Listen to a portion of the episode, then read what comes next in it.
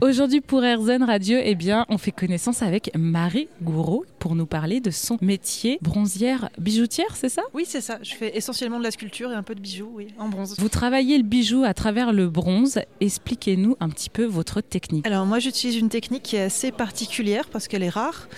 En fait, je pars d'un bronze en poudre dans laquelle on ajoute un liant à base de bois, on ajoute de l'eau et ça fait une matière qui ressemble à de la terre, donc une matière molle qu'on peut modeler directement à la main alors que c'est du métal. Donc c'est en ça que c'est assez euh, original comme technique. Ah oui, c'est vrai, on n'a pas du tout l'habitude de penser ça euh, comme ça.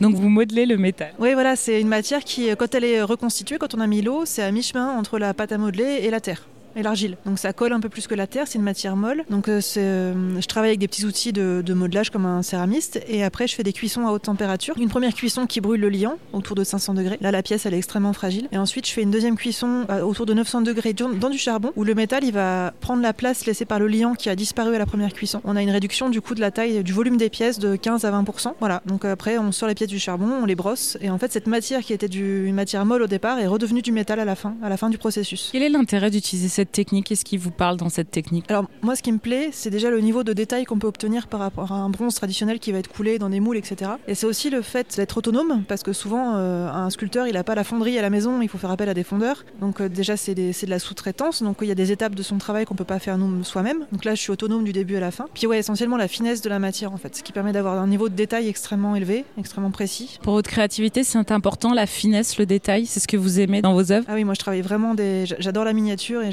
j'aime euh, faire des détails, des répétitions de détails. Euh, et, plus il y a des détails fins, plus ça me plaît. Enfin, je peux me perdre dans, le, dans les gestes. Moi, quand je vois vos œuvres, je me dis, mais vous avez dû passer des heures et des heures euh, sur des détails. Est-ce que c'est vrai déjà en soi ou, ou c'est plus simple? Alors, au départ, j'ai passé des heures et des heures, oui, mais maintenant, j'ai appris à travailler un peu plus vite, sinon c'était pas du tout rentable. Mais quoi qu'il en soit, je, moi, j'aime quand il y a beaucoup de répétitions au niveau du geste. C'est un côté très méditatif. Vraiment, ça, c'est quelque chose qui me plaît beaucoup dans mon travail.